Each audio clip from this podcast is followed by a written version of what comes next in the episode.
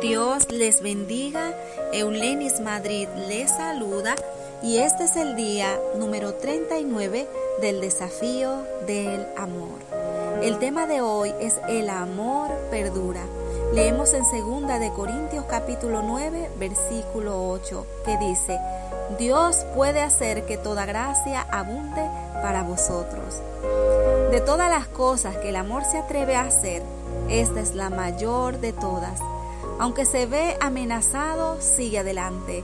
Aunque se ve desafiado, sigue avanzando.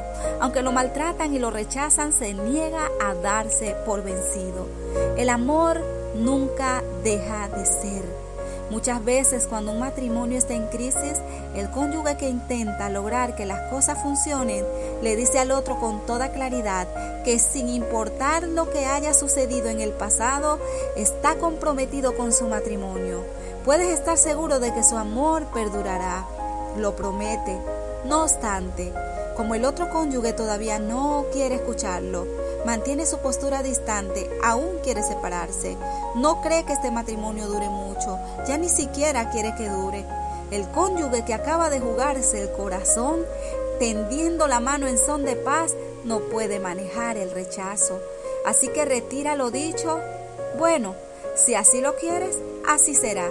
Sin embargo, si el amor es en verdad, amor no cambia de opinión cuando no lo reciben como quiere. Si al amor se le puede decir que deje de amar, en realidad no es amor. El amor que viene de Dios es interminable, imparable. Si el, el, objeto de su afecto elige no recibirlo, no deja de dar. El amor nunca deja de ser, nunca. Así es el amor de Jesús. Sus discípulos eran verdaderamente impredecibles. Luego de su última comida de Pascuas juntos, cuando Jesús les dijo que todos los abandonarían antes de que terminara la noche, Pedro declaró, aunque todos se aparten por causa de ti, yo nunca me apartaré. Aunque tenga que morir contigo, jamás te negaré. Mateo 26, del 33 al 35. Los demás discípulos se hicieron ecos de la misma promesa. Sin embargo, más tarde esa noche, el círculo íntimo de seguidores de Jesús, Pedro, Santiago y Juan, dormían mientras Jesús agonizaba en el huerto.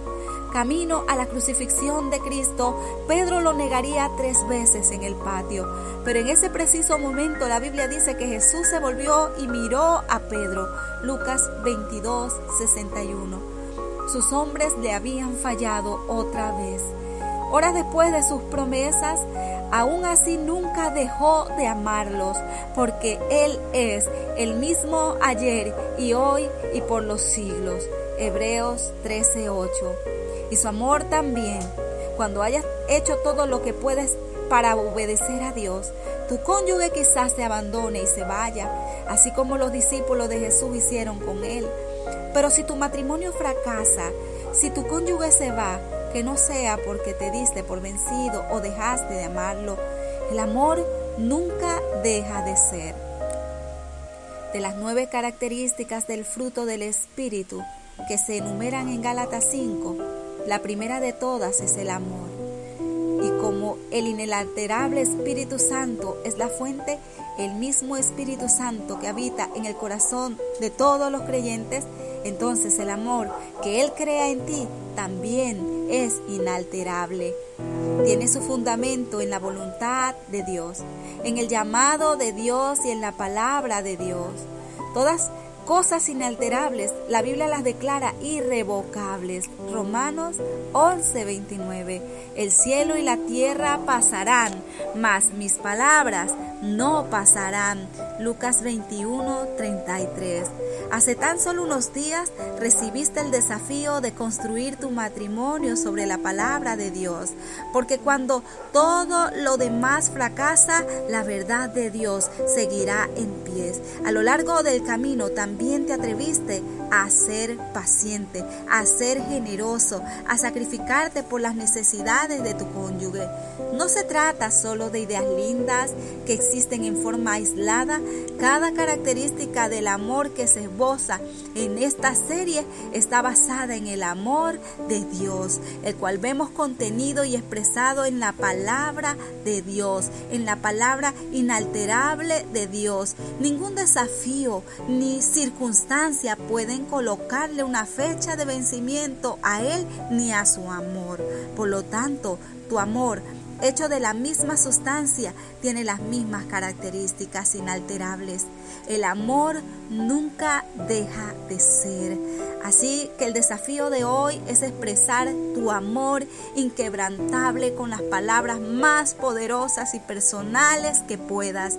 Es tu oportunidad de declarar que sin importar las imperfecciones que existan, tanto en ti como en tu cónyuge, tu amor es aún más grande. Sin importar lo que tu cónyuge haya hecho o cuán a menudo lo haya hecho, decides amarlo de todas maneras. Aunque con el correr de los años no has sido para nada constante en tu manera de tratarlo, tus días de inconstancia en el amor han terminado. Acepta a esta persona como el regalo especial de Dios para ti y promete amarla hasta la muerte. Lo que le comunicas a tu cónyuge es, aún si no te gusta lo que ves, aún si no te gusto yo, elijo amarte de todas maneras para siempre, porque el amor nunca deja de ser. Bendiciones.